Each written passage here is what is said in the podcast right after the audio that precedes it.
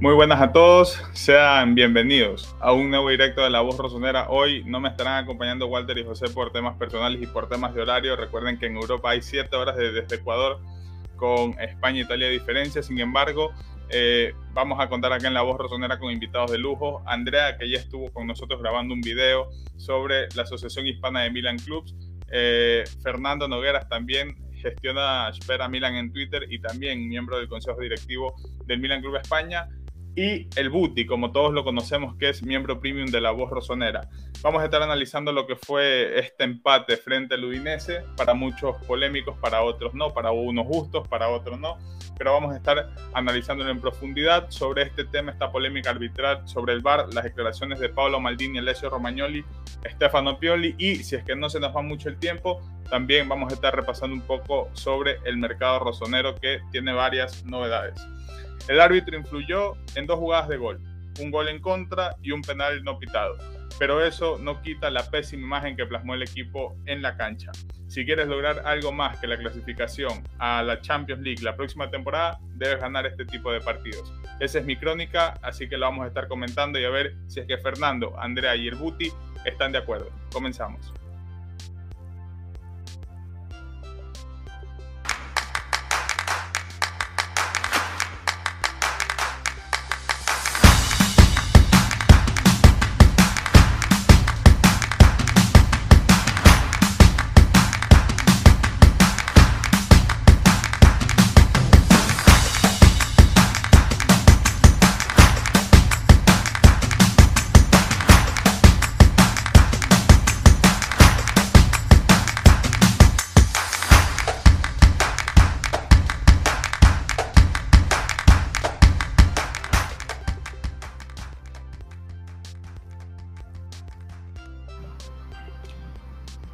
Chicos? Acá están Andrea, Buti y Fernando, invitados de lujo de la voz rosonera. Antes que darle la palabra para que cada uno se presente, aunque seguramente ya los conocen porque ya han estado por acá, quisiera agradecer a todas las personas que están con nosotros en, este directo, a todas las personas que han dejado su like, que dejan su comentario. Vamos a estar interactuando también con todos ustedes. Ahora sí, quisiera darte la palabra a ti primero, Andrea, la dama del, canal, que te presentes y que des una pequeña, una pequeña introducción a lo que es tu opinión sobre el partido de hoy. Em, bueno, muy buenas tardes para todos. Un gusto poder estar acá de pues eh, partidos con un sin sabor yo quiero echar la culpa al equipo, un, equipo que, que no te puede resolver un partido no una, sino varias veces, con todo el perdón y, seguramente no va a ser una opinión que va a ser muy a favor de mucha gente, pero yo no estaría culpando eh, 100% al árbitro, yo creo que hay un 70-30, 70%, del equipo, no puede ser que de 11 jugadores en la cancha sea Tonali, sea Leao y sea Meñán los únicos que estén rescatando el papel. El equipo, un equipo, como bien se dice, va a sonar muy tonto, son 11 jugadores. Las individualidades eh, creo que no tienen cabida y más aún cuando el equipo tiene que jugar para ganar y es lo que no está pasando. No puede ser que la Salernitana último de la tabla eh, deje un 2 a 2 y hoy el Udinesa que precisamente no está en los puntos altos de la tabla pues tampoco es admisible em, o es entendible que no se pueden rescatar puntos. Y, sobre todo la victoria y sobre todo dejar esa sensación de que el equipo sí puede ser campeón. Con todo el perdón, eh, no estamos mostrando realmente ser campeones o, poder ser campeones. Y por contra sí está fuerte, impresionante porque pues como bien sabemos el Inter empató y no estamos contando con eso que nos están ayudando ahí. Hay un dios rosonero que nos quiere ayudar, una fuerza divina, no sé, Cesare Maldini, no sé quién será, que quiere ver a, su nieto coronarse, alguna cosa es, es increíble. Pero yo realmente sí quisiera hablar de, mm, de lo regular que ha jugado el equipo y no solamente hoy, no es la primera vez. Entonces yo me voy a basar, me voy a ir por ese ladito. Buti, ¿cómo estás? ¿Cómo viste el juego? Eh, bueno, saludos chicos y siempre un placer y un gusto estar aquí con ustedes eh, hablando de esto que nos gusta y nos apasiona tanto que es el fútbol y bueno, en este caso nuestro equipo, eh, nuestra gran pasión el AC Milan. Bueno, tenía bastante seguridad antes del partido, porque lógicamente con el periódico del lunes cualquiera es, un sabio. Uno, sabe dónde hay que corregir la falla y todo este tipo de cosas que hay que eh, no hacer o hacer para conseguir resultados y pues luego del partido contra Satelitana imaginaba que Pioli iba a corregir en muchas, en muchas cosas que hoy volví a ver. Eh, principalmente me llamó la atención los cambios. Intentó hacer algo en el partido anterior contra el colista de la Serie A que hoy entonces no lo repite y insiste eh, después en el juego que me parece que es bien contradictorio porque entonces sacas a Giroud pero insistes con los centros al área cuando ya no, cuando ya no tienes a Giroud. En el partido anterior dejaste a Giroud y a Revi, cosa que me parece este, hasta cierto punto eh, bueno, porque dice, bueno, eh, Giroud pivotea y Revi recibe de, cuando va pasando por la espalda, alguna jugada por allí que se puede haber, eh, puede haber visto los entrenamientos o algo así, entonces uno lo hace, utilizas a Krunic durante toda la temporada hoy, partido para Krunic, unos 10, 15 minutos de buen pie, de buen toque, no lo metes a Krunic, sino que metes a Maldini, entonces me parece también que el nerviosismo se apodera también de las decisiones que pueda tomar Pioli en base a que el equipo juegue mejor y se pueda conseguir el 2 a 1, porque cuando marcaron el, el, gol del empate, me parecía que era minuto 68, 69, entonces todavía te queda bastante tiempo, en 21 minutos, eh, puedes conseguir darle vuelta a la situación. Casualmente comentaba con algunos otros amigos eh, del partido que no viene al Milan, pero como en 10 minutos el Manchester United le dio vuelta la situación contra el Atlético de Madrid. Solamente 10 minutos le bastó a Ragni para darse cuenta que se había equivocado en el 11 y replanteó en 10 minutos y consiguió un empate valioso para mantenerse entonces, digamos, en carrera para conseguir el acceso a la cuarta final. Entonces lo mismo aquí, faltaban 22 minutos y no te diste cuenta en 22 minutos en qué había fallado porque puede fallar, eres humano, pero tienes también la oportunidad de corregir durante el, el proceso para entonces conseguir el resultado deseado, que en este caso era una victoria, sin embargo creo que más bien los cambios que hizo terminaron de, de dañar al equipo por completo. Pienso que le dio minutos de más a Brahim Díaz, pienso que eh, debió, eh, debió haber entrado Krunic, no entró Krunic, debió haber dejado a Giroud, porque entonces insistías con los centros, tenía que tener un referente en el área, no fue así. Así que bueno, eh, no me gusta ir como, como cobarde a, decir es 100% culpa de que del VAR, de que no vieron la mano, de que el árbitro convalidó el gol, de que a pesar de que el VAR pudo haber visto en vivo el tweet del jugador del Unidense diciendo eh, que le había tocado con la mano, que no celebraran, que, que, iba, que a anular el gol, pues yo pienso que eh, el, Milan tenía la oportunidad, antes de empezar el partido, en sus manos, eh, dejando a un lado lo que puede hacer el arbitraje, porque eso está en el juego también. Y nuevamente desperdiciamos una, una hermosa oportunidad, no solamente de, de sumar de tres, sino que ponerle dos puntos más de ventaja al Inter de Milán y en este caso sí ya depender de nosotros mismos en caso de un posible empate futuro, recordando que el Inter tiene un partido menos y pues también soñando ya con el, el, el, el escudeto al final de la temporada. Así que me quedo con las malas decisiones de Pioli, me quedo con el mal partido del Milan y aparte el mal plan, replanteamiento durante el segundo tiempo donde pudo haber hecho algunos cambios que nos mostraron otras cosas y sin embargo que sin embargo no lo hizo pues ahí está el resultado 1-1 con un partido bastante gris del equipo. Fernando, el Benacer de la voz rosonera, como todos te bautizan, ahí te estaban saludando.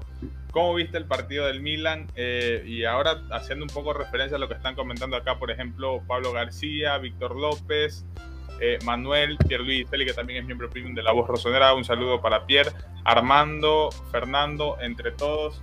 Acá muchas gracias por dejar su comentario, por dejar su like, por suscribirse si es que es primera vez, nos ayudarían, nos ayudarían muchísimo. ¿Crees que el tema del arbitraje justifica el mal partido, como le estaba mencionando hace un momento Andrea, justifican estos horrores arbitrales garrafales y vamos a estar repasando las declaraciones de Paolo Maldini, este mal actuar del Milan y esta oportunidad de que, bueno, ya sabemos que el Inter terminó empatando 0-0, pero estamos hablando de un Milan que pudo haber alargado, en el fútbol no existe el hubiese, el pudiera. Sin embargo, ahora que ya tenemos el resultado en mano, ambos resultados en mano, estamos hablando de un Milan que podría haber alargado su ventaja y estar un poco más tranquilo, considerando que se viene un partido complicado frente al Napoli en la próxima fecha de Serie A. ¿Cómo lo viste, Fernando? Buenas noches, Judeo, Andrea Buti, todos los que nos estáis viendo. Gracias por estar aquí este viernes de carnaval. Último antes de ayunar, pero yo estoy convencido de que a muchos rosonis se les quita de hambre ya este viernes. Yo creo que esto funciona como lo que decimos de las dos Españas. Aquí es un poco de lo mismo. Aquí es lo que achacan en... Todos están enfadados, eso para empezar. Pero hay que no achaca unos al arbitraje y otros al pésimo juego de Milan, porque ha sido desastroso en mi opinión. Ah, entonces aquí existe una dualidad que no se puede negar. Yo creo que ambas cosas influyen, pero yo estoy convencido de que si el árbitro hubiese anulado el gol de Udoji, a los 5 minutos Beto se hubiese sacado un disparo fuera de área a la escuadra y hubiese puesto 1-1. Este planteamiento, este razonamiento de que la culpa es del árbitro, solo puede decir alguien que no ha visto el partido. Solo puede decir alguien que no ha visto un Udinese dominando durante los últimos 45 minutos y que cree que el Milan ha merecido ganar. Más que no ha merecido, bueno, más que no ha merecido ganar, sin ese gol, el Milan hubiera ganado. Porque esto no es decir 1-1, pero un gol ha metido con la mano, quitamos ese gol y ya es 1-0.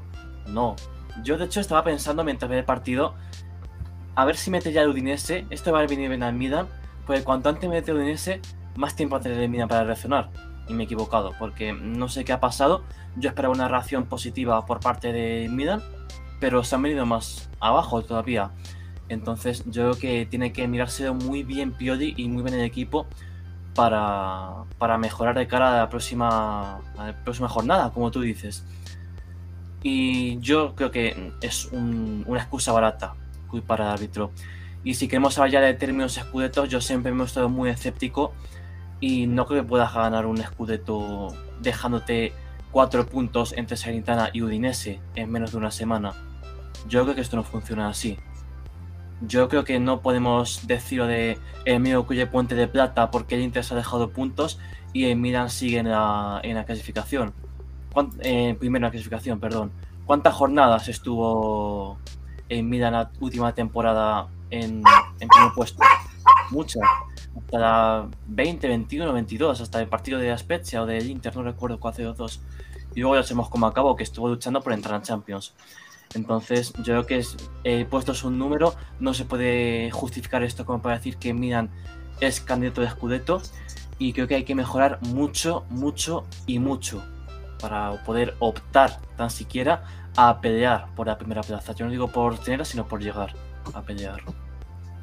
Perfecto, es algo, es algo muy importante a considerar. Por ejemplo, Walter, en el último directo que hicimos los tres con, con José, decía que él empezaba a creer que el Milan tenía esta, esta suerte de campeón, ¿no? De que a pesar de que al Milan no se le van los resultados, el resto de equipos, la, la fecha pasada Serie fue algo increíble de que ninguno de los de arriba aprovechó ese, ese bache, ese hueco. Pero bueno, así es el fútbol. Eh, aquí aprovecho para mencionar una de las problemáticas del Milan, que fue lo que te ha costado al equipo de Pioli en estos últimos partidos, y son las jugadas a balón, pa, a balón parado y también las jugadas de juego aéreo, valga la redundancia, que es donde más carencias se le ha notado al equipo de Stefano Pioli. ¿Creen que este partido se decidió? Bueno, hubo un par de jugadas, al menos a Teo Hernández, yo vi siempre que le terminaron ganando por, por arriba, por los cambios de ritmo. Y Fernando mencionaba a Beto, el delantero de, Udinese, que lo terminaron sacando. A mí me sorprendió el cambio. Yo también sentía que en cualquier momento nos iba a terminar vacunando. Es más, cuando llegó el gol de Udinese, yo pensé que había sido el chico que recién entró que tiene el apellido Success, Success, desconozco por un pelo. Independientemente de, de si fue humano o no. Interrumpa. Los siete equipos de arriba en la jornada pasada no ganaron. 1-1 Juventus Torino, el 2 Milan, el 2 Milan, perdió Atalanta contra Fiorentina, perdió Inter contra Sassuolo, empató Cagliari, Nápoles y Roma, Verona 2-2. Claro, increíble que los, los de arriba no hayan aprovechado. Acá cito a Manuel Fernando que dice, yo no creo que el objetivo sea ganar el título, pero tampoco es justificar la injusticia. Y esto es lo que yo voy. Eh, independientemente del tema arbitral, y lo, lo estábamos tocando antes de, entrar al directo, eh, el que sucedan este tipo de cosas en el transcurso del partido no debería justificar y que el objetivo principal del Milan no sea ganar el Scudetto, a mí tampoco me llena para decir, ah, bueno, está bien, lo dejo pasar por alto. Porque yo creo que mucho antes del árbitro que cometa un, dos errores, errores garrafales que tampoco lo estoy justificando al árbitro, el Milan pudo haber evitado todo esto si el Milan habría sido un equipo más contundente, un equipo más conciso, un equipo más preciso, un equipo que demuestre por qué es candidato al título. Puede que el hincha no lo vea como candidato al título, pero tú ves a gente que comenta, relata partidos del Milan y dice, el Milan va puntero en la Serie A. Y que alguien vea que el Milan va puntero en la Serie A y haga este tipo de papelones frente al Udinese, que haya empatado frente a la Salernitana, dices, qué tan mal está el nivel de la Serie A que el campeón termine perdiendo puntos contra equipos que están ubicados en la segunda mitad de la tabla. ¿Cómo ven esta situación, chicos? ¿Creen que el, que el Scudetto no sea objetivo justifique este tipo de resultados? Y hacemos también un poco el repaso frente a la Salernitana y este tipo de actuaciones, que muchos dicen también que es debido a la falta de profundidad de plantilla. ¿Cómo lo ven? Bueno, sí, ya después de 27 fechas, eh, cuando ya hemos recorrido más del 65% del, del, de un torneo y el equipo puntero no es candidato a un título, entonces quiere decir que en las, otras, en las últimas 11 fechas ese equipo va a perder, de 11 va a perder 11. Yo pienso que este equipo, lógicamente, con toda la falencia que tiene, eh, es claro candidato al título. Quizás por ahí ahorita, porque uno ve la tabla y uno dice, bueno, Juventus está a 10 puntos y está, está lejos de, de la punta, pero el resto de los equipos que están arriba son los que están desde el día cero llamados a pelear el campeonato. Entonces, lógicamente, este, tiene que ser un objetivo, pelearlo y bueno, ya por ahí sin, con, con el transcurrir de la fecha nos vamos encontrando en ciertos resultados donde el Inter resbala contra Genoa, donde la Juventus pierde contra Torino y ese tipo de cosas, por dar ejemplo, este, ese, ese objetivo tiene que ser palpable. Y yo pienso que entonces ya en 27 fechas decir que el Milan no es, que el equipo no es candidato al título eh, es un error, es un absoluto y rotundo error, porque este, no es culpa de, de, Pioli, de los jugadores, de Maldini, de, de Helio, que el Inter pero lo que sí es culpa de nosotros es que nosotros no consigamos resultados contra equipos donde en el papel está para, para este, para sumar de a tres. Entonces, eh, repito, decir que no estamos eh, para el título es un error, ya después de 65 o 60% del campeonato recorrido, de la carrera recorrida. Ahora, tenemos que revisar dentro dónde están las fallas y por qué se siguen repitiendo este, repetidamente los mismos errores después de 27 partidos, donde yo creo que ya es palpable lo de Brahim donde también el lado de la banda derecha, hemos jugado la temporada completa con 10 jugadores y todo este tipo de cosas. Y pensando futuro, si queremos que no, que no sea simplemente el objetivo ir, estar entre los primeros cuatro, sino quedar campeón, este, son cosas que hay que corregir sin duda alguna. Andrea. Bueno, respecto a la aspiración del Scudetto, yo, yo quisiera decir una cosa y es, Actualmente creo que se puede soñar con el Scudetto, pero también es cierto que si no se gana, a mí me va, o sea, no me va a parecer un escándalo tampoco. Porque pues el, el Milan viene de un proceso y este proceso obviamente no lo vamos a mantener 5 o 10 años, ¿no? Pero el, el, año pasado, la temporada pasada fue muy buena en cuanto a que ya no veníamos de estar eh, peleando por entrar a Europa, ya conseguimos el puesto a Champions más allá de pronto de lo que pasó en esa, en esa fase de grupos pero el Scudetto puede ser perfectamente una ambición muy alcanzable, pero si no se logra tampoco es para arrancarse los pelos, pienso yo.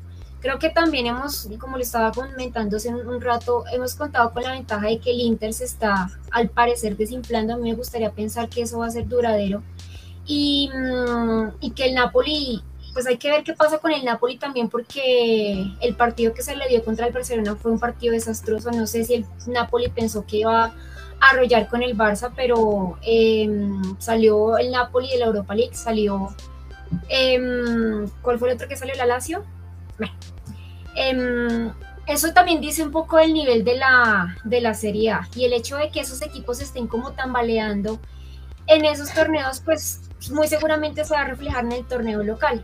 Entonces, vuelvo y lo digo, si no se gana el Scudetto, para mí no va a ser un problema, pero yo sí pensaría que podrían pelear para eso. Ahora bien, para poder pelear por el Scudetto no hay que jugar un partido bien contra el Inter y regalarle puntos al último de la tabla y el 17 de la tabla. Me da mucha pena, pero es que sí nos falta o nos ha faltado jerarquía para arreglar partidos y yo no estoy justificando al árbitro. Es diferente que hablemos de una justificación porque justificar a mi concepto es decir, ok, dejemos que, que esa mano valga, que si es mano en el área y, si se va a colaborar un gol, pues el gol tiene que ser anulado, nada que hacer.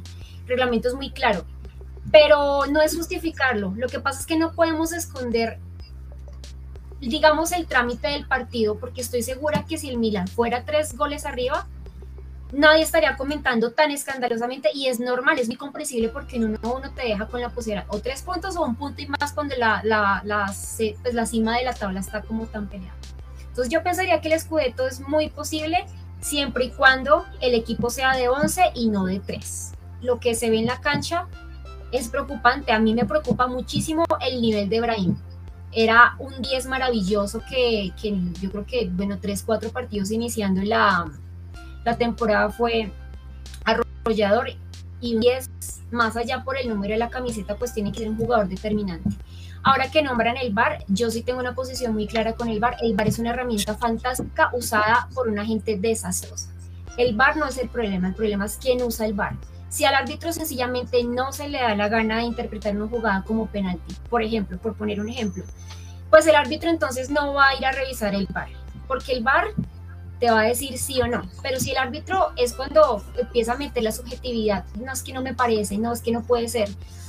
Entonces, em, pues es ahí cuando el VAR pierde todo el peso del mundo, porque me parece una buena herramienta que no está siendo bien utilizada. Entonces, pues complicado con eso, con ese panorama del VAR. Fernando. Yo en cierto modo coincido con Andrea. Yo creo que el Scudetto sí que es posible. Por posible es posible. Porque los datos están ahí. Ahora mismo en Milan es líder de la clasificación. Entonces no puedo decir que en Milan no tiene imposible ganar el Scudetto. Porque ahora mismo está ahí. Ahora, ¿en Milan está haciendo una temporada de Scudetto? No. No está haciendo una temporada de Scudetto dejándose puntos contra Udinese, contra Salernitana, haciendo los partidos que está haciendo, además, porque ya no es solo el tema arbitral como pasó en Spezia en Napoli, que sí que podría ser algo más flagrante. Pero estos partidos eh, dan señal de que ya no es más que. O sea, yo no sé si esto es una crisis o que es persistente o va a ser simplemente transitoria. Yo honestamente creo que es algo transitorio, creo que es una racha que al igual que el Inter se va a revertir tarde o temprano pero yo creo que es en esta serie de partidos en los que uno pierde de. Entonces a mí no me extrañaría nada que Milan va pase por perder. Eh, hago un inciso para ver un comentario que cita que justo hace nueve años ocurrió el gol fantasma de Montari contra la Juve, que os acordaréis todos. Y justo nueve años después pasa esto. Bueno, yo creo que de otro fue más decisivo, pero bueno, para gusto de los corres yo ya no digo nada, que, que ya sabéis. Eh, ya no sé qué estaba diciendo, es que no tengo que divagar. Bueno, que volviendo al tema de, las rachas, de que Milan puede ganar Scudetto, ¿no? Yo creo que sí puede ganarlo, pero no está haciendo méritos para, para conseguirlo. Y por otro orden de cosas, yo no creo que sea el árbitro, o sea, este arbitraje, la única causa, es que he dicho antes. Mm, es un error que ocurre, sí, yo honestamente creo que ya es mala suerte. Yo no soy un conspirador que piensa que, hay una conjura contra el Milan, que nada, pero sí que tengo que decir que me ha extrañado que hubiese este... que el árbitro pitase muy rápido que se vaya a ese gol, sin mirarlo con el bar, cuando muchas personas puedan decir que había habido mano, aunque estuviese pegada, pero si tú tienes dudas, tienes que ir a mirar el bar. Entonces, mm, me ha extrañado mucho pero tampoco da más importancia. Luego ya he visto que sí que ahí había pasado algo, que ese gol no era legal, pero yo creo que eso no puede ser excusa. El arbitraje de hoy ha sido malo por ese detalle. Sí que hubo algunos momentos en los que me gustó, por ejemplo, en el gol de Milan hubo una falta previa a Teo y el árbitro dejó seguir.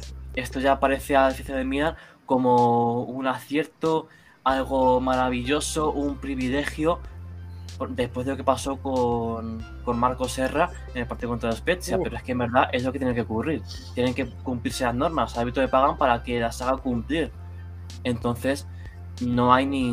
O sea, no hay nada que, que felicitar. O sea, es un arbitraje correcto en ese caso. Cuando no te dejan cumplir esas normas, es un arbitraje incorrecto. Entonces, sí que está claro. Nadie dice que ese gol tuviera que. que es lícito que suba el marcador. Nadie lo dice, nadie lo quiere decir. Lo que estamos intentando decir es que esto no justifica que se pierdan puntos. Porque es que lo dije al principio, si no hubiera sido eso, hubiera sido otro. Es que el Udinese ha tenido mil. Ha tenido incluso más tiros a puerta que Milan en todo el partido. Y el segundo tiempo ha sido completamente de Udinese. Cuando estaban 1-1, estaba haciendo muchísima más fuerza Udinese que Milan. Entonces, ahora no podemos decir que es que el árbitro, que es que el otro, porque eso está claro, se ha equivocado. Pero el Milan también se ha equivocado. Los jugadores no han planteado un partido a la altura de un equipo que lucha por el Scudetto. Claro, es algo muy complicado y acá cito el comentario de Pedro Arellano que dice, sí se puede ganar el Scudetto, pero estamos confiados contra equipos de tabla baja. Y es algo increíble, ¿no? Se hacía también mucho esta referencia de que poco y nada sirve hacerle un partidazo, remontarle al Inter si luego vas a desperdiciar puntos frente a la Salernitana y ahora frente al Udinese. Estaban hablando muchos acá del árbitro, del tema VAR. Eh, creo que Guide estaba en el bar hoy, no, no recuerdo, no recuerdo bien el nombre de la persona. Y Maldini estuvo hablando hoy para Milan TV, eso que tanto se le pedía al, hincha, ¿no? Cuando suceden este tipo de cosas que Maldini siempre estaba callado, no había una voz de fuerza de parte del Milan que se queje. Maldini hoy habló para Milan TV y dijo que el VAR, como precisamente le estaba diciendo Andrea, que es manejado por personas desastrosas, al menos en Italia, es algo increíble que el VAR sirve para despejar este tipo de dudas y que el ser usado de mala manera no es algo que sucede por primera vez en contra del Milan. Es un episodio evidente y que las personas que están encargadas del VAR deben entender un poco más sobre el fútbol. También mencionó algo muy importante sobre el tema del árbitro, porque este chico que pitó el partido frente al Milan era la primera vez que pitaba en San Siro. Pablo Maldini también dijo que si el Milan está puntero no pueden mandar un árbitro inexperto en este sentido a arbitrar un partido de Serie A tan importante y que bueno, es algo que nadie se cree por todo lo que sucedió. Romagnoli también estuvo hablando para Milan TV y dijo que el propio jugador de Luinese, lo mencionaron en la transmisión de ESPN para las personas de acá de, de Sudamérica, se enfocó cuando el jugador le dice, no, es que no sé porque lo metí con la mano. El jugador incluso estaba parado, estaba tranquilo, estaba como con cara de asustado. Los jugadores, sus compañeros le decían, tú dale, no importa, celébralo y todos esperaban que el árbitro lo, vaya a revisar, sin embargo pasó todo lo contrario y lo terminó dando. Eh, luego temas, circunstancias, inconvenientes que terminaron dejando el Milan con este empate, incluso hasta el último minuto con esa posibilidad de que el Udinese sea el que se termine llevando la victoria al final de no ser por mañana. Eh, pasamos rápidamente chicos al top y flop de este partido, cuál fue su sorpresa y cuál fue su decepción en este juego. Empiezo contigo, Buti. Bueno, dentro del top, eh, lógicamente por el gol, eh, Leao. Después de Leao, yo me quedo con la actuación de Romagnoli, que me parece que está en un timing ahorita, está en timing, está rápido, está, está teniendo una buena lectura del partido, de juego. Y ya después por ahí, a pesar de que me parece que se fue diluyendo por dejar a un tercero, eh, pondría a Tonali. Dentro del flot, este, me quedo con que sí, porque lo vi muy displicente, displicente luego del, del, empate. No le vi actitud, no le vi ganas de, empujar al equipo hacia, hacia adelante. Eh, lógicamente en el primer lugar Brahim Díaz nuevamente, partido gris, eh, totalmente desaparecido. Ya yo no sé si es por eh, mala condición física, poco entendimiento de, lo, de la idea que quiere Pioli, porque por muchos minutos vi cómo se recostaba sobre la banda izquierda y lógicamente este, todo el juego y el peso ah, del ataque del Milan pasa por el lado izquierdo desde la cancha, donde se hace ese tándem este, Teo y, y Rafa Leao. Y lógicamente ahí es como una autopista y es el, el carril más rápido va por allí. Entonces, si tú te recuestas sobre esa banda, vas a hacer, va, va a tener más tránsito. Imaginando entonces que es una vía de, de, de, vehículos, va a haber más tránsito. Entonces, lo que me preocupaba durante el partido era eso. Brahim Díaz se recostaba sobre la, sobre la banda, le quitaba espacio a Leao y a Teo, porque lógicamente le lleva más jugadores, le lleva más defensa. Y me parece entonces que eso este, influye mucho más en que su partido no sea vistoso, porque cada vez que recibe una banda, este, el toque va a ser lógicamente cortico a 2, 3 metros o hacia atrás. Y le, va, le estás quitando espacio también a Teo y a Leao para que entonces puedan desenvolverse con, con total facilidad. Y eh, por último, este Giroud, pero Giroud también porque no recibe la pelota, porque el juego es totalmente incómodo para él, porque no hay entonces un centro bueno de calidad, eh, cosa que me parece totalmente absurda la forma en que el equipo está jugando las pelotas paradas, los corners, entonces tocamos corto, uno que quedamos está en offside, tocamos corto y se la devolvieron a Tonali, offside. Eso, eso no se comete en este tipo de, de partido o a este nivel de fútbol. Solo puede cometer un niño de 10, 12 años, pero a nivel profesional, donde tú sabes que si él está cobrando bienes del offside y no se la puede devolver, me parece totalmente absurdo y por eso, bueno, eh, creo que Giro está siendo totalmente afectado por el, el, nivel del equipo, más no por su nivel, pero bueno, por ponerlo entonces en el flock, sin duda alguna. Brahim en un primer lugar, eh, displicente que sí hoy y Giroud porque se ve afectado por la forma en que está jugando el equipo. Andrea, ¿te animas a dar tu top y tu flop hoy?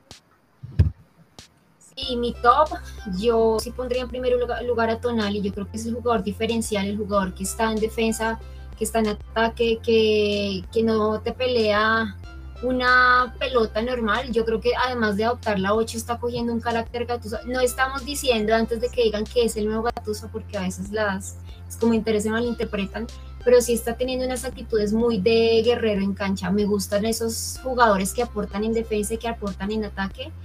Entonces yo me quedaré con Tonali como, como en el primer lugar, eh, leado por el gol, sin duda. Creo que la fortaleza del Milan ha sido esa banda izquierda que pues no tiene la banda derecha y por eso como que también nos surge en el mercado un, un extremo derecho y, y, esa parejita también con ayuda de, de, Teo, pero pues más que nada Tonali, eh, perdón, Leao que es el que hace el gol, que ha venido de menos a más y que a veces ha tenido partidos desastrosos, pero que otras veces se ha lucido. Entonces yo también pondría a Leao como segundo lugar y a Meñán, a Meñán que, que siempre estará lastimosamente y, pues yo creo que también ya lo hemos superado un poco, pero siempre va estar como la constante de compararlo con nuestro ex arquero y ya está suficiente, ya tenemos idea y ha respondido y se ha equivocado como cualquiera, el arquero que no se, no se haya equivocado no ha tapado un arco. Entonces yo sí quiero darle méritos a, a Meñán, que ha sido un poquito como relegado, y de hecho es como la historia un poco de los porteros, los porteros tienden a ser un poquito relegados de los tops. De hecho, con, con los porteros pasa algo curioso, o me pasa curioso, y es que si yo pongo de figura un portero es porque hay una preocupación a nivel defensivo. Entonces, eh, pues no pasa hoy, pero sí quisiera darle mérito a Meñán, y en el flop definitivamente el nivel de Brahim me me, preocupa, no es una cuestión de hoy. Eh, yo sí pensaba que iba a ser un, jugador más de aportar y realmente ni quita ni pone. Y ya para poner uno un, un diferente, Mesías a mí no me convence. Mesías es, es un jugador que ni quita ni pone, eh, que te puede hacer un gol y después se desaparece. Eh, no sé, yo lo pondría en el flop, como para no eh, repetir que sí que si alguien puso un comentario de, de, que no, no sé, dejó todo su potencial en, en, Copa África y sí, es como si hubiera dejado todo de viaje y pues que sí, no sé si es por el tema de renovación, no sé si es un tema de desmotivación, pero pues no, no es tampoco el jugador top 3 que yo tenía en mi plantilla la temporada pasada, entonces lo, lo dejaría en esos, en esos cinco, básicamente. Fernando. Yo creo que en partidos como este es un poquito pernicioso coger a dos jugadores que han hecho mejor y peor. Porque en este partido es que ha sido una debacle total de Milan. Yo que ha llegado Piodi y ha dicho, anoche yo soñé que había un festival de caretas, todo el mundo tiene la suya puesta y todo el mundo tenía una careta, cada uno la suya en este Milan. Leao tenía la, la careta de superhéroe porque ha llevado al equipo durante todo el partido, ha sido el único que ha tirado del carro, ya incluso se ha ganado una amarilla en el, en último minuto que ya ha interpretado como la amarilla de un chico frustrado que intenta darlo todo, pero que su equipo no le, no le apoya porque no puede, porque no quiere. Pero el Leao, su primera parte ha sido buenísima. El control que hace en el gol justo antes no tiene ningún tipo de sentido. Y para mí es el mejor jugador de Milan ahora mismo. Te podría añadir también a Tonali, que es que yo creo últimamente que Tonali y Leao son más de medio Milan. O sea, le quitas a Tonali al Milan y te queda Pistoiese. Es que este también es un detalle malo, porque Milan no puede depender de dos jugadores que además son tan jóvenes. Porque eh, Leao es de 99, Tonali es de 2000. Eh, vale que demos espacio a los jóvenes, vale que, que tengamos un equipo rejuvenecido, pero tampoco puede depender de los jugadores que son tan jóvenes. Eh, quiero mencionar también el detalle de Brahim, que lo han hecho ya también tanto Guti como Andrea, pero yo también quiero incidir en ello, porque a mí esto me empieza a preocupar. Y ya no solo de plano de propio jugador, sino de plano táctico. Porque según Pioli, el 4-2-3-1 con Brahim en media punta es inamovible. Y yo me lo planteo, porque viendo al Milan vemos muchas veces que los carrileros caen al centro, que apoyan a Tonadio a que sé cuando intentan crear juego. Entonces la figura de Brahim se desvirtúa ahí.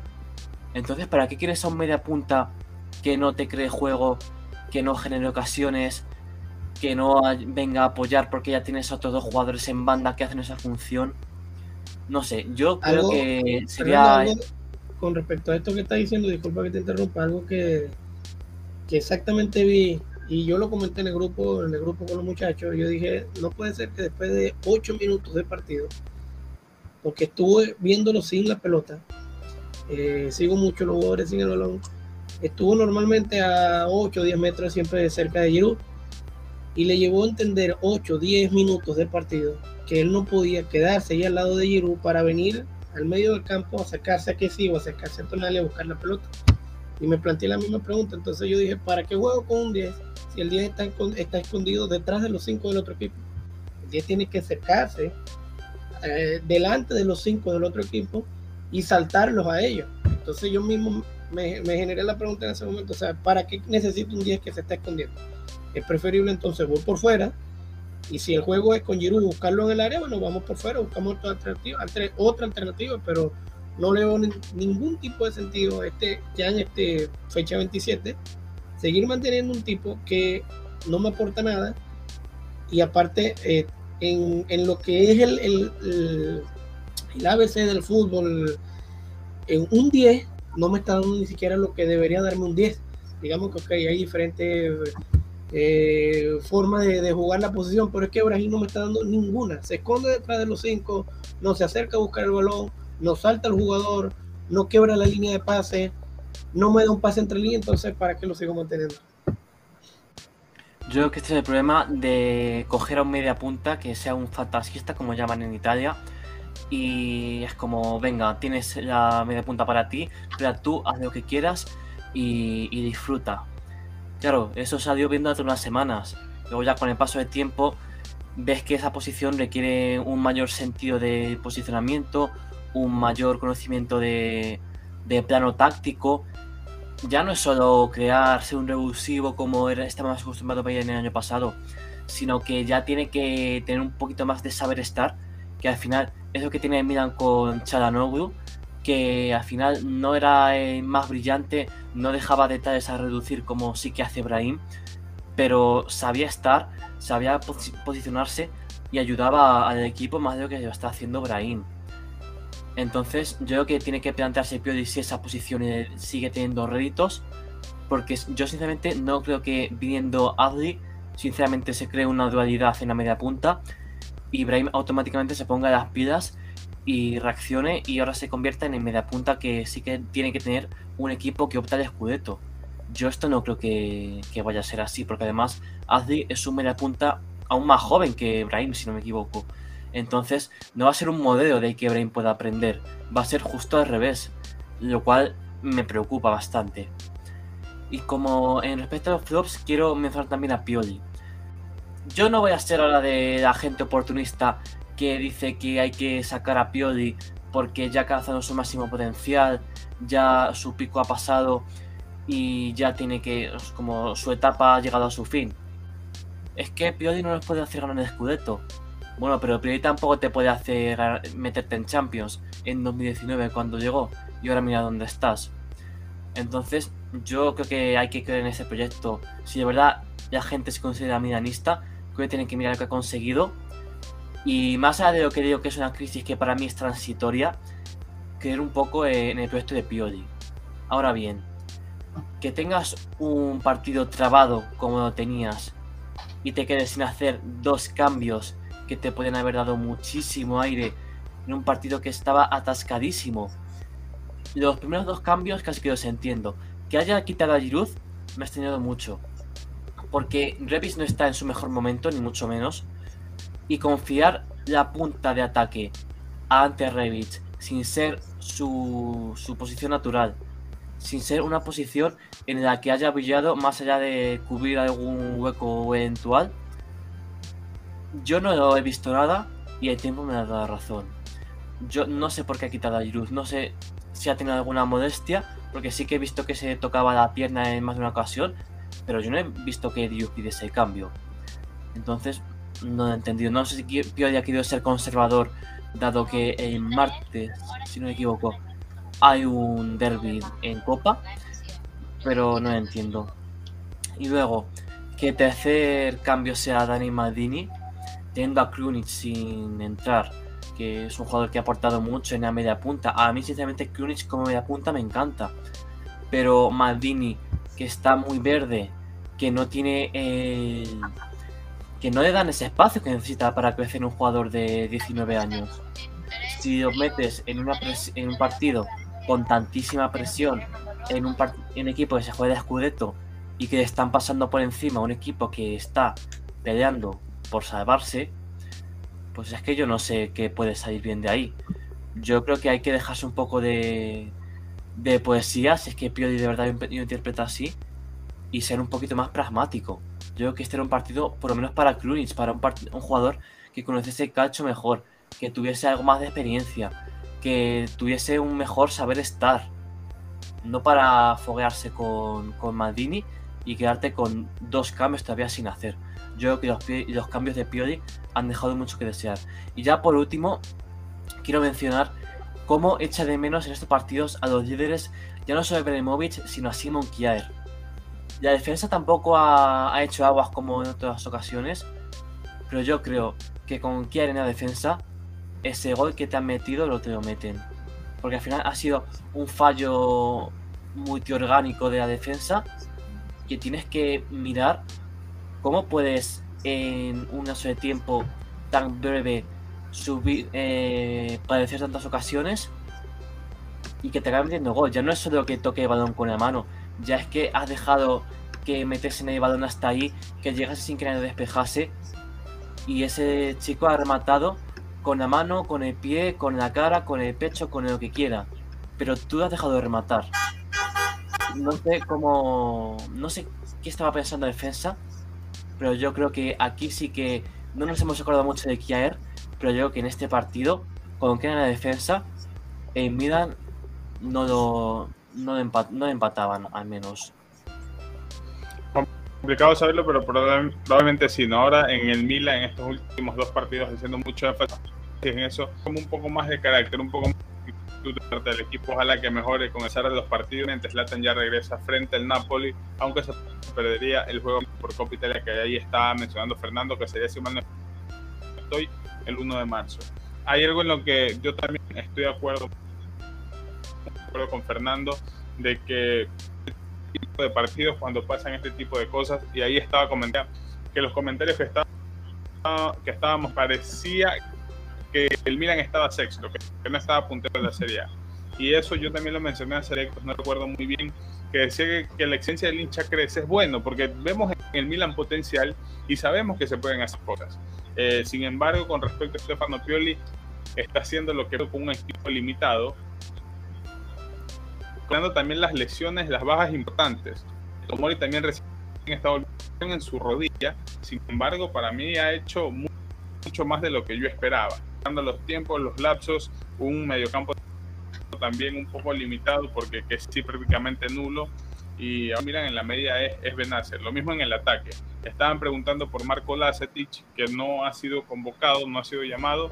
Y aquí les cuento rápidamente qué ha sido todo esto, porque he estado en un programa de adaptación, de adaptación, de crecimiento de masa muscular, mismo, que es algo que el Milan, que es algo... Mismo ¿sí? programa que pasó, eh, Julio, mismo programa por el que pasó Mesías, ¿no? Mesías y en su momento también lo hizo Hauge. Entonces esto es algo constante en estos chicos jóvenes que vienen de ligas extranjeras. También hay que recordar que este chico Lacetic llegó desde la, li la liga serba, Serbia. Entonces cuando se lo fichó, el campeonato ya estaba paralizado. Entonces el chico llegó prácticamente a hacer una pretemporada con el Milan. Y es obvio que se lo quiere cuidar, que no se lo quiere arriesgar. Nosotros conocemos el cuerpo médico del Milan. Nosotros conocemos la constante que hay al ser jugador del Milan. Entonces es algo que Pioli quiere evitar y el mismo Pioli lo dijo, le va a tomar un tiempo adaptarse, está tratando de entender, de adaptarse a los mecanismos que tenemos aquí en el Milan y próximamente lo veremos jugar. Muchos lo pedían frente a la Salernitana, que era el partido ideal para él, muchos querían, creían que este era el partido ideal, pero la, lamentablemente uno está listo. Tenemos que entender eso, que esto no es como el juego FIFA, que lo mencionan muchísimo también acá en los comentarios, de que no es que fichas a alguien y ya lo puedes meter, no. Debe seguir un proceso de adaptación, debe entender cómo juega el Milan y hay que ver si es que el chico también está preparado. No es lo mismo jugar en la primera división del fútbol de Serbia que venir a jugar, debutar con el Milan en San Siro, con un estadio repleto. Antes también mandarle un gran saludo a Javiño Gaucho, amigo de la voz rosonera, estuvo en el estadio, ahí nos estaba pasando unos videos, más de 55 mil personas, si mal no estoy, Fernando, nos estaba comentando, ¿no? Ahí nos estuvo pasando videos espectacular, increíble el ambiente de San Siro, una lástima que no estemos ahora celebrando con una victoria. Eh, voy a dar mi top y rápidamente pasamos al tema de, de, mercado. Mi top yo me quedo con Leao por el gol, Tonali la asistencia y lo voy a incluir a Mañón porque siento que fue vital para que Milan no termine cayendo. Dos, tres paradas que en el fútbol suman muchísimo. Van a decir, ah, no, es que el arquero tuvo una, tuvo dos como mucho. Pero esas paradas son las que te hacen ganar partidos. Y para mí Mañán es un portero que al Milan le permite ganar partidos. En el flop, en primer lugar, Brahim Díaz, que es esa constante Vamos a ver qué va a hacer el Milan en verano, que se dice por ahí que van a anticipar la opción de compra sobre el español.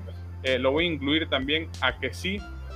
Y finalmente a Revich, por la irregularidad del croata. Yo lo quiero muchísimo a Revich, pero lamentablemente no se, no se halla. Se habla mucho posiblemente en verano, sin embargo hace unos días salió un artículo en Milan News de que Revich es considerado un jugador intransferible, uno de esos pilares en el equipo de Pioli sin embargo, puede existir esa posibilidad de que llegue una buena oferta, lo venden, pero dudo muchísimo que llegue una oferta considerando el nivel actual de Revich.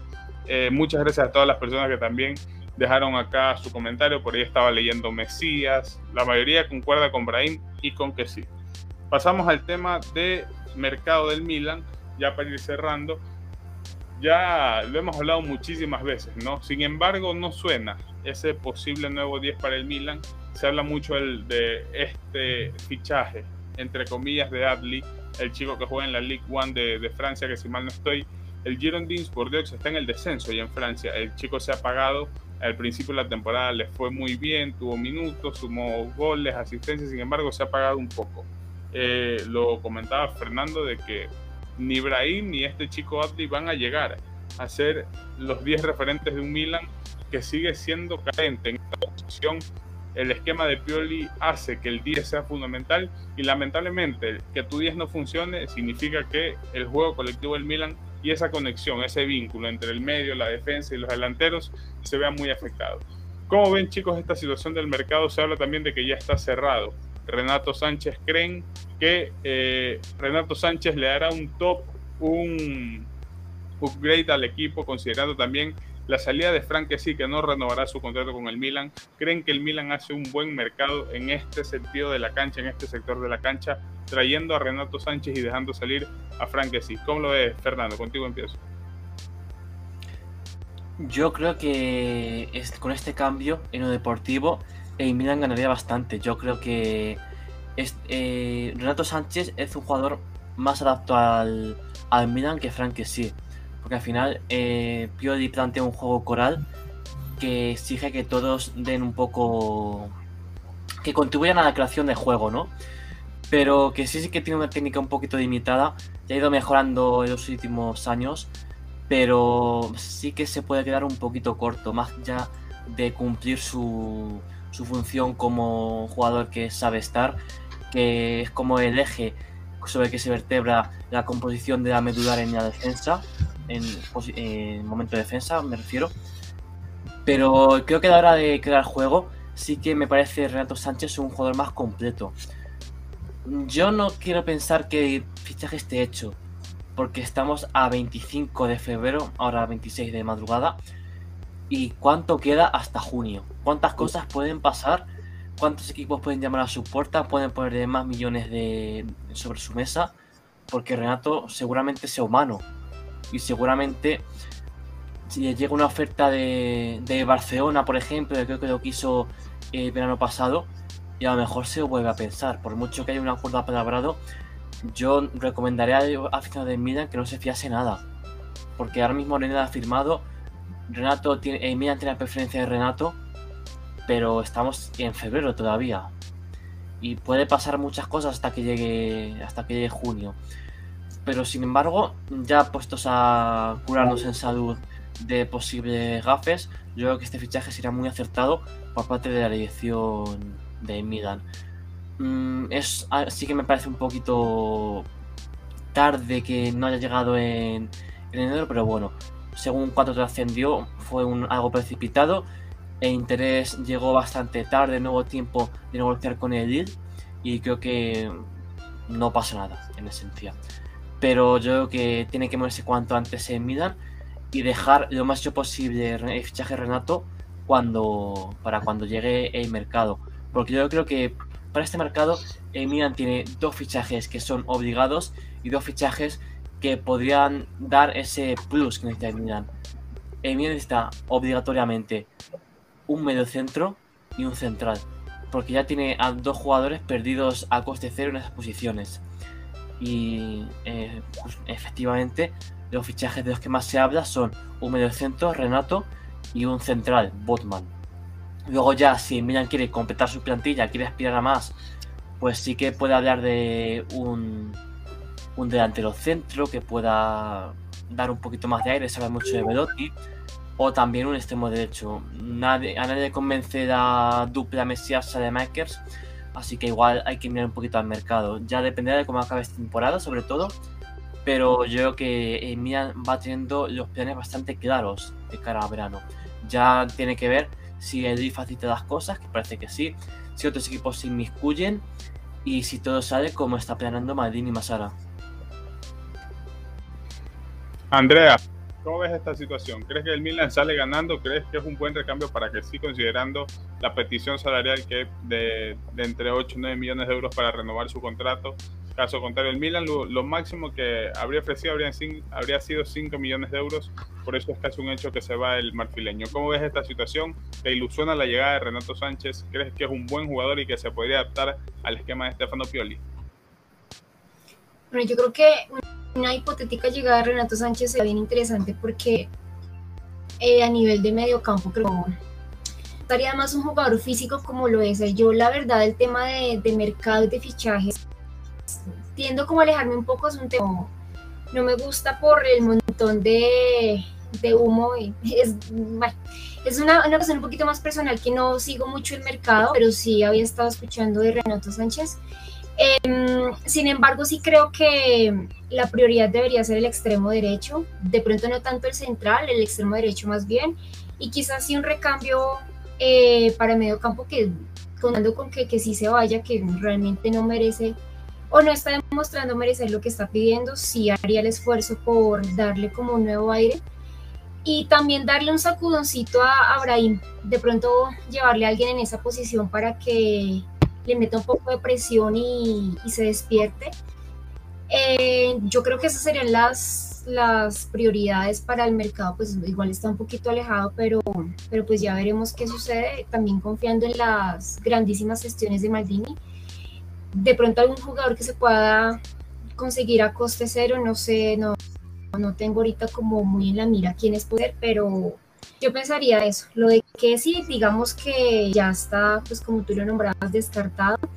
Entonces yo apostaría así por Renato Sánchez. Eh, igual el, el Lille no está jugándose mucho, si mal no está como en la décima, undécima posición, entonces cuando me parece a mí que cuando los, los jugadores o los equipos están en esas posiciones tienden más a, o, bueno, sus jugadores tienden más a buscar una salida a un equipo que, les pueda dar más. Y pues hoy por hoy quizás el Milan, si bien no lo venía haciendo, pueda dar como la oportunidad a un jugador para, agarrar un poquito más de, nivel, Entonces, pues lo de que sí, muchas gracias y, adiós. Si se queda bien, si no, tampoco va a ser una tragedia. Em, pero sí es urgente la incorporación de un extremo derecho. Buti. Eh, bueno, ojalá que primero, ojalá que lo de Renato ya, sí, como dicen por ahí, que ya está cerrado. Es un jugador que sigo desde hace bastante tiempo. Cuando llegó al Bayern Munich me, me interesé mucho en él porque eh, vi algunas cosas de él y me gustó muchísimo, me gustó mucho como jugador, eh, principalmente porque es un todoterreno. Lo puedes poner en el medio, lo puedes poner en la banda, lo he visto está jugando de 10, entonces, y no con esto quiero decir que va a ir al Milan a jugar de 10, sino que puede jugar mucho con, con eso, con sus condiciones como futbolista. Entonces, este es un jugador que podría solventar en algunos partidos el problema por la banda derecha, es un jugador también que podría solventar el problema del 10, es un jugador que podría estar entonces en la media con Tonali eh, o con Benacer, eh, te da muchas soluciones, te abre un abanico de oportunidades que esto siempre es una noticia positiva para, para cualquier entrenador, en este caso que siga siendo Pioli, porque no sabemos lo que pueda pasar, pero este, ojalá y espero que lo de Renato esté ya cerrado y si no, esté, si no está cerrado, que esté ya muy cercano a que la conclusión sea positiva por el bien del equipo. Y bueno, eh, yo estoy de acuerdo también que hay que traer un central. Eh, por muchas razones. La primera, eh, lo más seguro es que Romagnoli se va a ir, cosa que lamento eh, muchísimo, porque a Romagnoli lo, lo apuntamos, lo señalamos y lo utilizamos como chivo expiatorio, o lo utilizó la dirigencia. Pioli lo apuraron saliendo de lesión, le encontró, le costó volver a encontrar su ritmo, ya está en su ritmo. Entonces, lamentablemente pareciera que no va a renovar, pero en el momento donde todo el mundo lo señaló, nadie o muy pocas personas recordaban que venía saliendo de una lesión, que tampoco el equipo estaba jugando de forma excelente, de que ese juego eh, que quizás se consiguió entre la fecha este, 15, 22, donde el equipo venía muy bien, eh, también fue gran partícipe allí Romagnoli porque entonces venía en ascenso y muchos olvidamos eso como siempre yo digo, con el periódico del lunes todos somos unos fenómenos, pero porque ya tengo resultados. Hoy decimos Romagnoli es un fenómeno, pero nadie recuerda el proceso de Romagnoli donde eh, para llegar a lo de hoy, nuevamente, donde Romagnoli que normalmente conocemos, Romagnoli eh, que se comió las verdes en el en Milan, con un Milan que quedaba décimo, noveno, séptimo, el Milan que no jugaba en Europa y pues siempre estaba él allí, con la onda de capitán, dando lo mejor de él, entonces este, es lamentable que se vaya de esta manera. Yo quisiera que se quede más, porque eh, siendo jugador italiano, conoce el medio, eh, siendo defensa italiana, italiano, eh, conoce la liga a la perfección.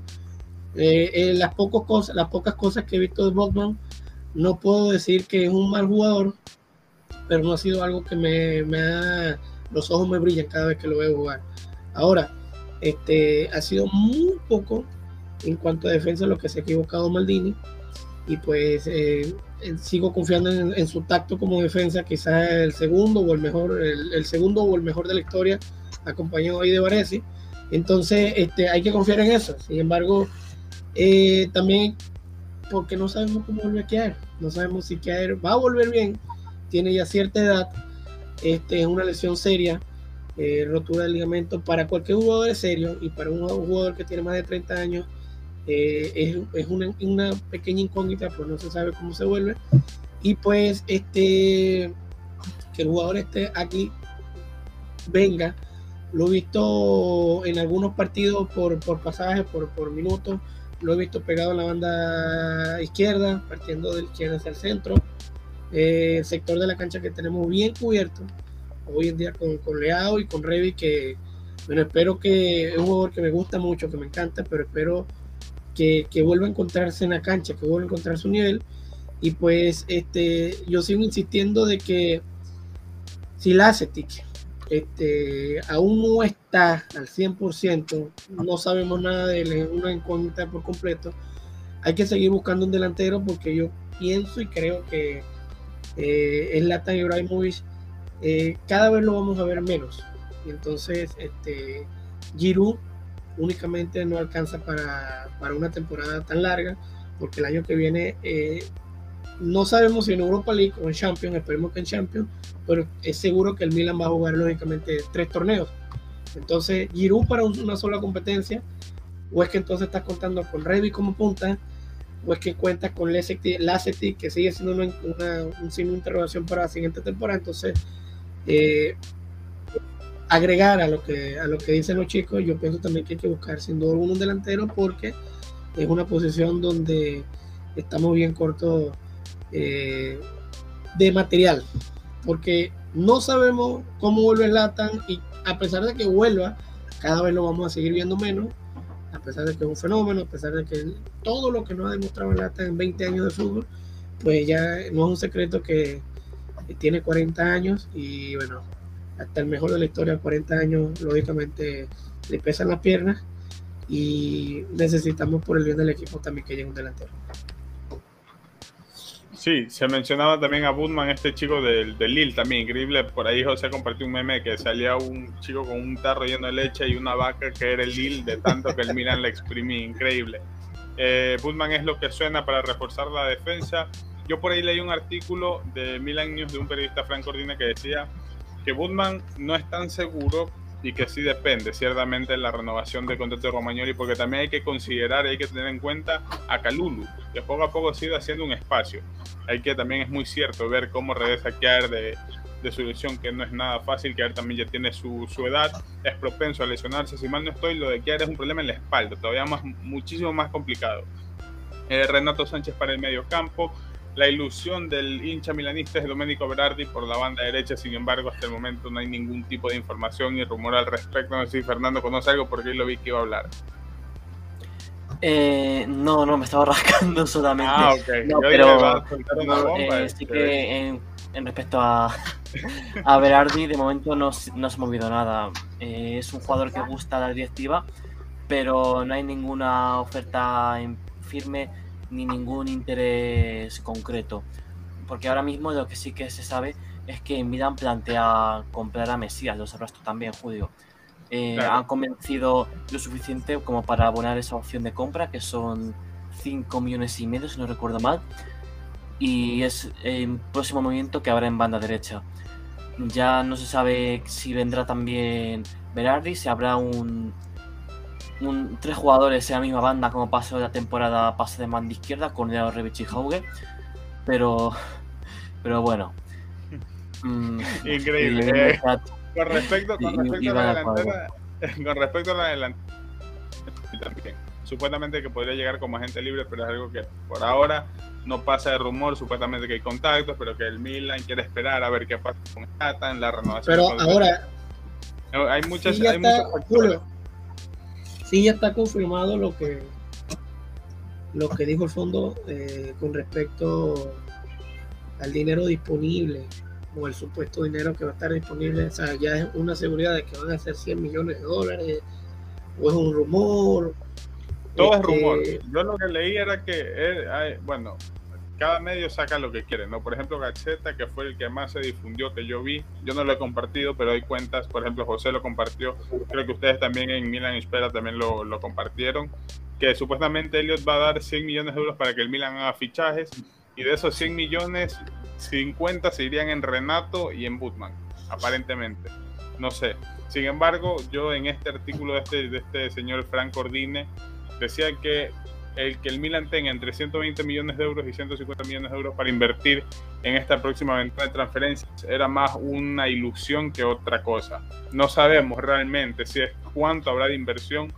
Eh, es muy complicado tirar números, más aún considerando la situación económica y financiera del Milan.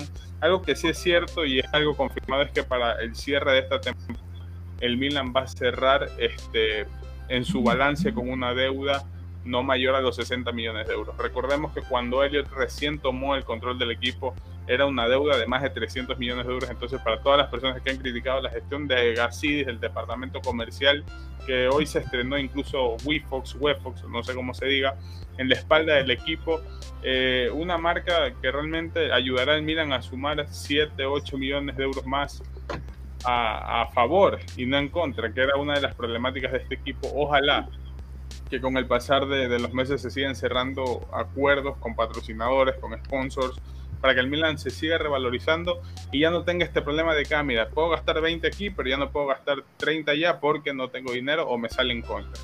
Entonces, la gestión de parte de la directiva del Milan está siendo muy buena en ese sentido y hay que esperar. Yo era alguien que me ilusionaba muchísimo en la época de mercado, yo compartía todo lo que veía, sonaba Cámara, supuestamente Cámara ya estaba cerrado, que lo estaban mencionando por ahí, Cámara no ha vuelto a sonar nunca más para el Milan. Ahora incluso lo hago referencia a la película de Spider-Man, a la última de que la chica esta le dice, eh, espero decepcionarme porque si no llego nada, ya no quedo decepcionado, algo así, dice la chica. Y yo al Milan le aplico esa. No espero nada porque si me decepcionan al final, no espere nada. Entonces es mi sabio consejo, no esperemos grandes cosas, si llega algo perfecto, se aplaude, se emociona, nos ilusionamos, pero si no llega no matemos a la directiva que han hecho un muy buen trabajo. Eh, yo estoy en desacuerdo en varias cosas de parte del hincha hacia la directiva, más aún cuando se tiene el nombre de Maldini, porque siento que con Maldini somos que un poco más, más suaves, más leves en ese sentido. Sin embargo, se debe reconocer que han hecho un muy buen trabajo. Eh, ya yo pasamos siempre, ahora. Yo siempre ¿Sí? defiendo a Maldini y Julio por lo siguiente, porque es difícil cuando te dicen toma, digamos, toma 10 dólares y anda y me traes un Ferrari, una Ducati, un Lamborghini y me traes y me traes vuelto, me traes cambio. Y Maldini dice, o sea, ¿qué hago? Entonces, muchas veces eh, caemos encima de él, pero recordemos que también no es dinero que está en su bolsillo, sino es un dinero que claro. tiene que ir a pedir. Y yo creo que más bien él ha hecho muchísimo, más bien también de la mano de, de que es como que el contacto directo con ellos, pero este, el, el trabajo de Maldini ha sido de verdad eh, admirable, porque con poco ha hecho mucho. Y de todo, que, no solo de Maldini. O sea, pero ya, ya, digamos que, que Maldini es eh, como la cara principal del área deportiva, este, de ese grupo, de ese equipo, del área deportiva, donde Maldini es la cara, entonces este, el trabajo ha sido buenísimo y pues este, muchas veces se critica porque queremos resultados ya, como seguidores, como fanáticos del equipo, queremos resultados ya. Sin embargo, yo siempre he sido bastante consciente de eso, de que el equipo va por el camino correcto y me parece que más temprano que tarde van a empezar a llegar los, los títulos, que es lo que viene faltando. Ojalá los resultados positivos, que es lo que más esperamos, y seguirnos ilusionados con este equipo que a pesar de que nos trae todas estas desilusiones, estos sentimientos reprimidos, lo seguimos queriendo muchísimo y nos permite estar en estos espacios compartiendo. Chicos, un placer enorme el haberlos tenido acá en, en, La Voz Rosonera. Mención especial para Fernando. Allá en España es una y media de la madrugada, por ejemplo, ya ahí se está cabeceando el Benacer, cansado después de jugar un, un partidazo. Pero un gusto, chicos, a todos. Andrea, al Guti, que te dan el tiempo, que es algo que muchas personas no valoran. El tiempo que uno hace en su ocupada agenda para poder estar acá compartiendo, a pesar de que muchas veces vienen y vienen a insultar, a criticar, a ofender no, no se fijan todo lo que hay detrás, todo el trabajo, todo el compromiso, sobre todo que también es algo muy importante. ¿Algo más que decir, chicos? Yo nada, yo sé lo que no podemos fechar más. no podemos Yo quería aprovechar para, para despedirme y para recomendar a la gente que sí que hoy está un poquito crispada, es normal. Si tú eres aficionado de Milan y estás has visto lo que ha pasado esta tarde, es normal que los ánimos estén un poquito calientes, pero siempre mentalidad abierta, siempre escuchar, po- dialogar siempre, eso es bonito, pero escuchar siempre con quien habléis. Eh, pensad siempre en que si otro dice algo, seguramente tenga un motivo para, para referirlo. No, nadie, o bueno, casi nadie, quiere dialogar, al menos en estos espacios que tanto Julio como José y Walter han creado, simplemente para rebatir, rebatir, solo eh, hablar, contestar, replicar otra vez, sino también para construir ideas, construir opiniones. Así que si vosotros os impregna este espíritu que nosotros aquí intentamos transmitir lo mejor que podemos, siempre tened mentalidad abierta, por favor. Y siempre pensad en que a lo mejor si otro te plantea que la culpa ha sido del árbitro o la culpa ha sido del equipo que ha jugado mal, puede que tenga un punto. Puede que nosotros no tengamos la verdad absoluta. Al final es ley de vida cambiar su, nuestro pensamiento si llega alguien que tiene un juicio mejor que el nuestro. Entonces os recomiendo un poquito mentalidad abierta y nada, mucho ánimo estos días antes del derby y que gane mejor cuando llegue. Sí, eh, Andrea Buti, algo más para ya cerrar. Antes, saludar también a los chicos del Tabo, lo que estaba por ahí Jorge.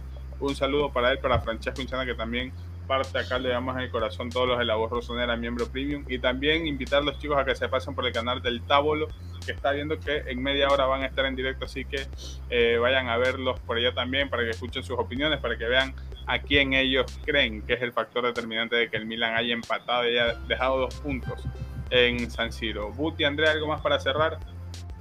Bueno, primero tú, Andrea, primero las damas. No, bueno, eh, recordarles que también se pasen por el episodio de ayer que, ya se colgó sobre el comunicado. No dejemos de verdad pasar eso. Eh, y pues nada, se viene también el derby. El derby en cualquier situación es bien especial y sí o sí hay que tener, y sobre todo más cuando el margen de error es pues más mínimo que en serie. Entonces, nada, y agradecerles por la, por la invitación. Ya la quinta a, a, mi quinta participación ya, ya soy suplente. Cuando complete cinco ya me pueden meter en la, en la titular. Dejo de ser suplente y voy a la titular. Eh, bueno, como siempre, es un gusto. Y es un placer acá hablar de hablar de fútbol y especialmente de Milan, el equipo de, de, de, mi, de mis amores y del amor de todos nosotros. Y pues eh, algo que dijo Andrea bastante importante, que el margen de error cada vez es menor y cada vez también es menor en la liga. Eh, ahorita digamos que no dependemos de nosotros, pero sí espero que el equipo lógicamente encuentre eh, su esencia nuevamente, esos buenos resultados, porque una racha positiva ya en esta época, faltando 12 fechas, eh, con muy poco a pesar de que queda mucho, podremos decir también que queda poco por lo cortico que está la tabla. Está todo muy apretadito ahí. Y pues ojalá que el equipo lógicamente encuentre, esa buena forma de que todos partidos este, que nos deja con muy mal sabor de boca por, por el mal juego del equipo, simplemente hacer un recuerdo y que al final, pues al final de la fecha 38 eh, sonriamos y tengamos el título 19 en mano y pues Forza Milan. Ojalá, ojalá. Eh, un saludo para Mohamed, que es un gran amigo que siempre está al pendiente de la voz rosonera que está allá en España, para Francesco, para Jesús Centeno, para Redding, para Néstor, para Dylan y para Ken, que me está insultando, pero yo te quiero, Ken, yo te llevo acá, en el corazón. Muchas gracias chicos por todo, espero vernos en una próxima ocasión que sea más pronto que tarde y ojalá que el próximo directo de la voz rosonera esté celebrando esta primera victoria frente al Inter. Y si no, bueno, que el partido de vuelta, cruzamos los dedos para que podamos clasificar. Entonces, nada más que agregar que chicos, nuevamente, muchas gracias por pasarse. Un placer siempre compartir con todos ustedes. Y nos vemos. Ah, y antes de que me olviden, porque después me dicen que soy ingrato, un saludo también para Walter y José, que ellos están enfiestados. Nos vemos. Forza Milan.